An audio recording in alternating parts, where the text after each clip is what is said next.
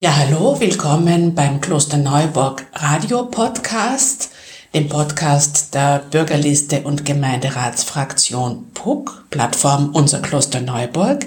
Da spricht Theresa Arietta und neben mir sitzt der PUC Gemeinderat Stefan Heberger. Hallo Stefan. Hallo. Wir geben euch heute einen kurzen Einblick in unsere tägliche Gemeinderatsarbeit. Heute ist Donnerstag. Morgen Freitag ist die nächste Gemeinderatssitzung, bei der also jeder dabei sein kann.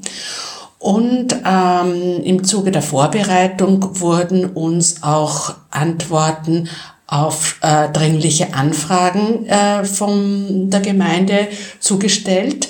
Es ist nämlich so, dass man eben Anfragen stellen kann an die Gemeinde, wenn man äh, Fragen rund um die Verwaltung, was auch immer hat.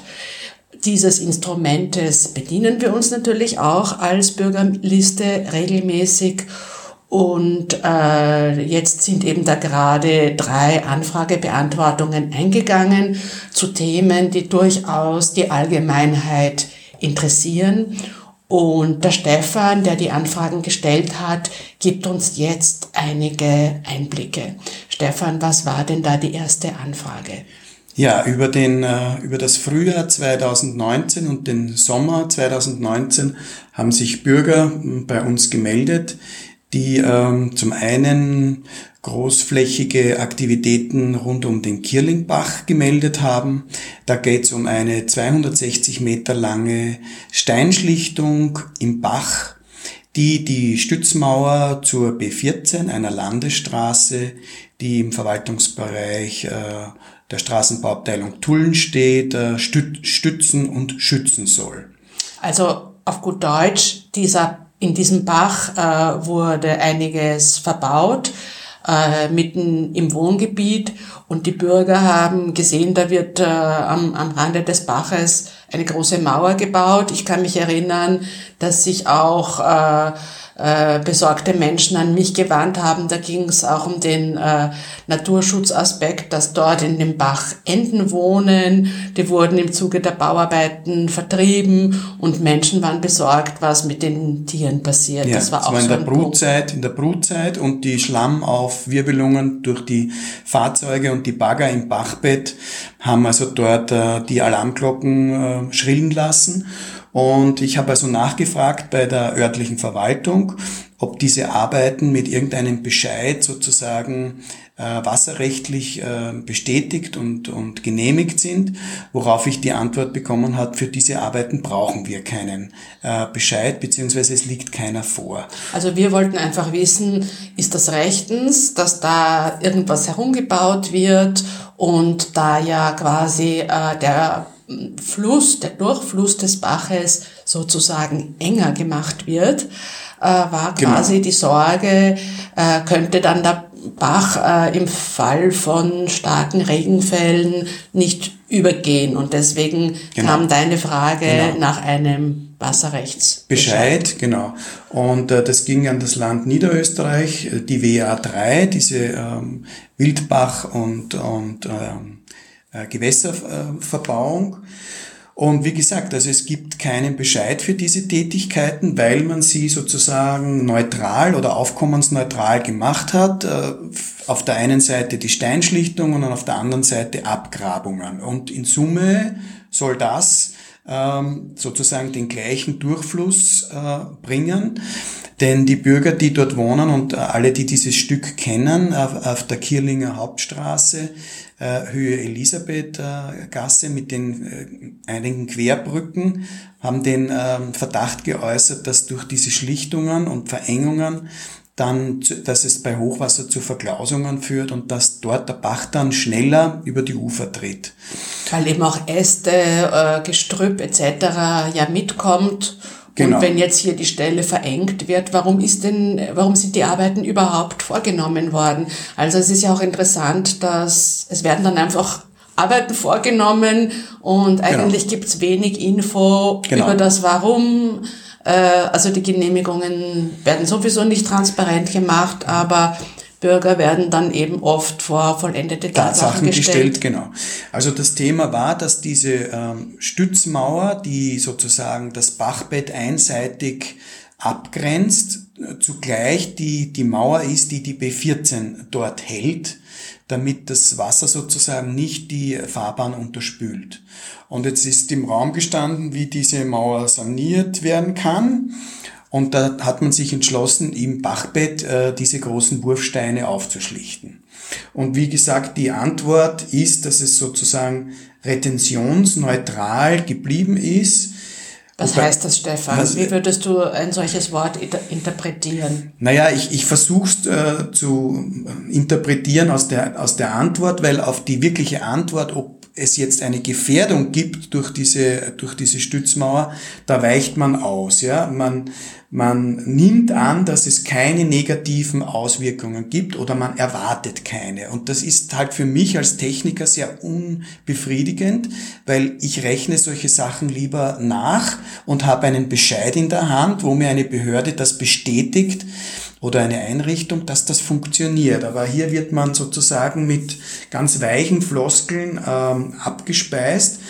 Äh, diese äh, Retentionsneutralität erkläre ich mir so, dass auf der einen Seite zwar das Volumen des Wassers äh, weggenommen wird durch diese Wurfsteinwand.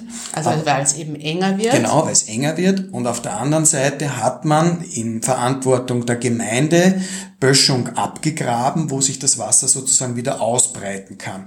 Nur unter den Brücken, da kann man nichts weggraben, da kann man nur aufschlichten, weil wenn man mal was weggrabt, dann bricht die Brücke zusammen. Also für mich sind diese Antworten halbherzig. Denn dort, wo die Brücken sind, ist, äh, das ist der Querschnitt des Wassers auf jeden Fall verengt worden. Ja, also für alles und jedes braucht es normalerweise einen Bescheid. Alles wird sehr genau kontrolliert. Und äh, im Fall eines, eines Baches, wo halt Enten wohnen und der doch äh, äh, für die Bürger eben ein, ein sehr beliebtes... Ein Naherholungsbereich ist. Genau, ein Naherholungsbereich ist. Da wird offensichtlich herumgebaut und dann nimmt man es auf einmal nicht, nicht so, so genau. genau. Wir nehmen das zur Kenntnis. Ja. Äh, die nächste Anfragebeantwortung, Stefan? Die nächste Anfragebeantwortung war, dass äh, uns und vielen Bürgerinnen in Klosterneuburg aufgefallen ist, dass es bei Jungbäumen, die äh, nachgesetzt worden sind, in den heißen Sommermonaten 2019, man kann sich erinnern an diese Hitzerekorde, zu einem massiven Sterben oder Austrocknen der Bäume gekommen ist. Wir haben das in einer Anfrage zusammengefasst und wollten wissen, ähm, weil wir regelmäßig dem Umweltgemeinderat äh, Fotos geschickt haben, wo wieder ein Jungbaum eingegangen ist. Wie viele denn das wirklich auf öffentlichem Gut unter Verwaltung der Stadtgemeinde diesen Sommer passiert ist, dass Bäume eingegangen sind? Der Hintergrund ist, dass natürlich Bäume ähm, viel Geld kosten. Das wird natürlich aus Steuergeld bezahlt. Ein Jungbaum kostet, Stefan, geschätzt? Naja, also das ist abhängig von der, von der Stammgröße. Aber ich habe Informationen, dass ein, ein kräftiger Baum und nicht nur ein kleiner Besenstiel daumendick äh, bis zu 10.000 Euro kosten kann. Ja? Davon muss man jetzt immer abziehen, dass der Baum eine Baumscheibe braucht, also da müssen Grabearbeiten geleistet werden. Dieser Baum muss mit einem genügend großen Wurzelballen transportiert werden. Und die Betreuung, wenn der Baum gesetzt ist, ist dann auch erheblich, denn zum Anwachsen braucht er regelmäßig und genügend Wasser. Und das muss dort meistens hingeschafft werden, also mit Tankwagen und mit Personal der, der Stadtverwaltung. Das heißt, die Einpflanzung eines Baumes kostet uns alle relativ viel Geld und da kann man sich erwarten und erhoffen, dass äh, ein, ein solcher Baum erstens einmal äh, fachgemäß äh, eingepflanzt wird und zweitens einmal einfach überlebt und sprießt und gedeiht, damit äh, wir, damit sich das gelohnt hat, dass da unser Geld dafür ausgegeben genau, wird. Genau, das ist ein regionales gutes Klima in der Stadt schafft. Also das heißt, dass der Feinstaub gebunden wird, dass das Regenwasser dort hineinsickern kann, dass es eine Kühlung gibt durch die Blätter und eine, eine Verschattung durch die Blätter. Also all das äh, ist ja der Baum bekannt, neben dem, dass er das äh, schädliche CO2 bindet in Form von Holz. Das heißt also, Bäume haben eben eine vielfache ökologische Wirkung, gerade in Zeiten äh, der Klimaerwärmung. Genau. Und wie war da jetzt ja, die Antwort? Die, die Antwort ist auch wieder spannend. Also wir haben zwar Zahlen bekommen, aber zu den Zahlen keine Örtlichkeiten, dass wir das sozusagen vergleichen konnten mit dem, was wir dem Umweltgemeinderat immer wieder gemeldet haben. Also im Grunde sind äh, bei 95 Neubaumpflanzungen hat es 10 Ausfälle gegeben. Es wurde dann aufgelistet, wo die Ausfälle ähm, oder wie die Ausfälle zustande gekommen sind. Auch erstaunlich, dass also zwei Bäume durch unsachgemäßes äh, Graben bei Bauarbeiten äh, passiert ist. Das heißt, die Einbauten von Wasser, Kanal oder Strom sind so knapp an Bäumen vorbeigegangen, dass sie den Wurzelballen so beschädigt haben, dass die, dass die Bäume eingegangen sind. Das meine ich, ist in meiner Meinung nach ein ein Planungs- oder ein Überwachungsfehler, denn der Baum ist ja dort gestanden und die Einbauten äh, sind nachträglich gekommen. Äh, da hätte man über ein gewisses Management sicher schauen können, ob diese zwei Bäume hätten gerettet werden können. Wenn da jetzt die Firma X kommt und im Auftrag der Gemeinde oder der EVN, wer auch immer, eine Stromleitung oder eine, eine Wasserleitung dort legt und diese Firma X ruiniert einen Baum, der Hausnummer 10.000 Euro wert ist, müsste dann. Ja, ist ein Gemeinde Versicherungsfall. Nein, ist ein Versicherungsfall. Ähm, nur meistens ersetzt ja das nicht den Baum, denn der Baum ist ja dort äh, lange gestanden, hat wahrscheinlich immer eine, eine schöne Größe ja, und die Nachpflanzung ist dann ein klein, kleiner Baum. Also bis der das Leistungsniveau des großen Baums erreicht hat, vergehen Jahre und äh, der Ausfall oder ein, es ist ein Verlust für die Gemeinde auf jeden Fall. Vielleicht nicht in diesem Fall monetär, aber in der Form der Lebensqualität. Wissen wir das, ob da das zu Nein. einem Versicherungsfall ja, überhaupt? Ja, ja, das ja. ist ein Versicherungsfall und da sind keine Kosten der Stadtgemeinde entstanden. Drei weitere Bäume sind äh, beim Umsetzen aus dem äh, Zuchtbereich des Haschhofes äh, nicht angewachsen. Da ist eine lapidare Erklärung. Äh, dass der Stammumfang der Bäume schon so stark war, so dass die Nährstoffe und Wasserversorgung der Gehölze durch das Umsetzen nicht im notwendigen Umfang gegeben war. Das heißt, für mich lese ich zwischen den Zeilen, dass die Bäume eigentlich schon, schon zu groß waren für das Umsetzen, dass man zu lange gewartet hat, sie dort vom Haschhof von der Baumschule wegzusetzen in eine urbane Gegend und dass man das früher machen hätte können und sich da die Kosten von drei Bäumen ähm, ersparen hätte können und die Arbeit natürlich. Ja. Okay, also mehr oder weniger fachliches Versagen ja, ich will das vielleicht nicht so hart sagen, aber es ist für mich zwischen den Zeilen zu lesen, man hätte das mit äh, dem nötigen Fingerspitzen, Feingefühl und Wissen anders machen können. Okay. Ein weiterer Baum ist durch Pilzinfektion gestorben. Ja, das haben wir leider auch, auch geschuldet des, äh, des Klimawandels, der Erwärmung. Also es sind andere Krankheiten, die zu uns kommen.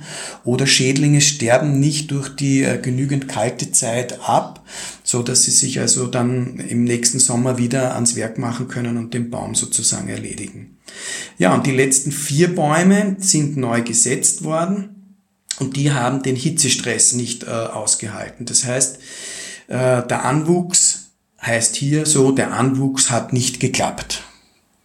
Ja, so steht's hier in der Anfragebeantwortung. Was hätte man da prinzipiell tun können? Also ein guter Förster müsste dann halt besonders häufig gießen ja. oder ist das einfach Pech oder naja, was weißt ist, du darüber? Äh, äh, das ist natürlich eine Frage, wie, wie das Ganze rundherum war. Ja? Wie, wann ist der Baum gepflanzt worden? Da hat man auch gehört, also vieles ist äh, viel zu spät passiert, wo es schon zu heiß und zu trocken war. Normal setzt man das im Frühjahr oder im Herbst, wo eine Ruhephase noch da ist, wo, da, wo sich die Pflanze entspannt hat. Und natürlich dann das Anwachsen ist eine ganz heikle Phase, weil da eben die nötigen Nährstoffe und vor allem das Wasser da sein müssen. Ja. Äh, es wird eh in der Anfragebeantwortung geschrieben, dass es mit Bewässerungssäcken ähm, dass da gearbeitet wird und dass da doch gute Erfolge auch zu vermelden sind. Das heißt, man kann die Bewässerungsabstände, wo der Tankwagen und das Personal hinkommt, so weit hinausziehen, weil in der Zwischenzeit dieser Speichersack das Wasser langsam in die Pflanze eindringen lässt und man muss also sagen nicht täglich gießen können, sondern dieser Wassersack gibt ein gewisses Reservoir, einen Speicher an Wasser für den Baum ab. Sollte man meinen, hat aber offensichtlich auch in, in, Fall diesem Fall nicht funktioniert. Das heißt, hier wäre zu überprüfen, hat wirklich jeder Jungbaum so einen Wassersack? Wie sehen die Wassertouren aus? Wie sieht es am Wochenende und Feiertagen aus, wenn es extrem heiß ist? Ob dann auch Personal und Ressourcen da sind, die Pflege für die Bäume zu machen? Das heißt, mit anderen Worten, haben sich äh, die Fachleute hier entsprechend gut genug gekümmert, ist die Frage. Und genau, weil, weil diese Bäume eben sehr wertvoll sind. Ja. Ja, zur dritten und letzten Anfragebeantwortung. Äh, jeder Klosterneuburger, der entweder auf der alten B14 oder der Umfahrungsstraße fährt, ist es sicher schon aufgefallen. Da gibt es einen silbernen Schlot auf Höhe Esselmuseum, der hin und wieder dampft. Und dabei handelt es sich um einen, einen Container der Firma, also der, des Betriebs der EVN, der mit Gas das derzeitige äh, Leitungsnetz des Nahwärmesystems, des Nahwärmenetzes versorgt. Und wir wollten ganz konkret wissen, wie viele ähm, Betriebsstunden oder wie viele äh, Kilowatt äh, Heizleistung oder wie viele Kubikmeter an Erdgas hier in diesem äh, Container verheizt werden. Stefan, da müssen wir ein bisschen ausholen, ja. damit äh, die Hörer das verstehen. Also das ist eben ein Gasheizwerk der EVN, das heißt, das ist kein, keine Klosterneuburger Angelegenheit sozusagen. Genau. Ähm, und es wurde sozusagen als mobiles Übergangsenergiewerk äh, ähm, da installiert. Genau, Warum? Weil das eigentliche äh, mit Biohackschnitzeln befeuerte Heizwerk im Pionierviertel noch nicht gebaut ist. Es wäre da eben geplant, dass man äh, mit nachhaltiger Energie dann das zukünftige Pionierviertel, das ja jetzt auch wieder in den Schlagzeilen ist, beheizt. Genau. Und man hat also die Leitungen vor dem Kraftwerk verlegt und hat natürlich jetzt Abnehmer, die mit Wärme versorgt werden müssen. Die derzeitigen Heizwerke der, des Chorherrnstiftes, der Barmherzigen Brüder und in Zukunft ja dann auch das ist, das dann irgendwann ja auch dran kommen soll, können das, dieses Teilnetz oder dieses, diese Fragmente und die verstreuten Kunden noch nicht versorgen und daher behilft sich die EVN mit sol solchen mobilen Heizwerken, um da ihre Kunden zu versorgen. Wo sitzen denn jetzt diese Kunden, die da so ganz nah beim ÖMTC sozusagen ist ja dieses Werk? Soll das Werk kommen, genau, vis-à-vis -vis vom ÖMTC oder diesem Betonwerk und am Rücken von der Kläranlage, dort soll es hinkommen. Und die Kunden sind halt die großvolumigen Bauten und großen Kunden eben entlang der Wiener Straße und halt diese ganzen Neubauten, die, die, die man sieht, wie, wie, wie sie da da wachsen, äh, sind zum großen Teil an diesem, dieses Fernwärmenetz angeschlossen. Und die müssen eben versorgt werden, auch wenn es das eigentliche nachhaltige Heizwerk noch nicht gibt. Und das ist unser Ansatzpunkt, dass hier das, A, das Heizwerk, genau, ja. dass das schon ein Jahr Verzögerung hat und dass wir in einem belasteten Feinstaubgebiet, das ist Klosterneuburg, äh, Klosterneuburg ist Feinstaubsanierungsgebiet, äh, zusätzlich äh, fossile Energie verheizt wird, um den Heizbedarf zu decken. Ja? Und das ist der Ansatzpunkt der Kritik, dass man A zu spät dran ist und nach wie vor auch dort mit fossiler Energie heizt. Wir hätten uns einfach gewünscht, dass das alles schon früher passiert und offensichtlich wartet man jetzt auf womöglich den Bau des Pionierviertels oder ja, das steht in der Anfragebeantwortung und äh, interessant für alle Bürger, dass mit der Heizsaison 2020 auf 2021 schon der Betrieb über das neue 80 Prozent biogene äh, Heizwerk äh, versorgt werden sollen. Also wir sind äh, gespannt, wie äh, sich das jetzt in einem Jahr ausgehen wird, äh, dass dieses Heizwerk dann die Leitungen dort versorgt. Gut, Stefan, ich glaube, das war's. Ja. So, das war eben ein kurzer Einblick in unsere Gemeinderatsarbeit, in unsere tägliche. Morgen ist eben die letzte Gemeinderatssitzung dieses Jahres. Ähm, die Gemeinderatssitzungen beginnen immer um 15 Uhr und dauern bis spät abends. Es wird äh, heftig äh, gestritten äh, oder auch konstruktiv diskutiert. Die PUC wird wie immer einen Livestream anbieten, so dass man per Bild und Ton dabei sein kann. Unser Verkehrsstadtrat äh, Johannes Kehrer wird auch die sogenannte Budgetrede halten. Also es wird ja, wie ihr vielleicht wisst, werden am, am Jahresende wird sozusagen hat die Gemeinde das Budget fürs nächste Jahr uns präsentiert, ihre Planungen und jede Fraktion hat dann sozusagen die Möglichkeit, ein Statement abzugeben. Das dauert dann traditionell bis zu, ich weiß nicht, fünf bis zehn Minuten und wird dann auch im Amtsblatt abgedruckt. Eine der wenigen Gelegenheiten, wo wir als, als, äh, sagt man, Oppositionsfraktion auch in dem Amtsblatt überhaupt vorkommen dürfen, sozusagen. Und das wird sicher eine spannende Sitzung. Danke, Stefan, dass Danke, du uns heute zur Verfügung gestanden bist. Bis zum nächsten Mal, sagt Theresa Ariet.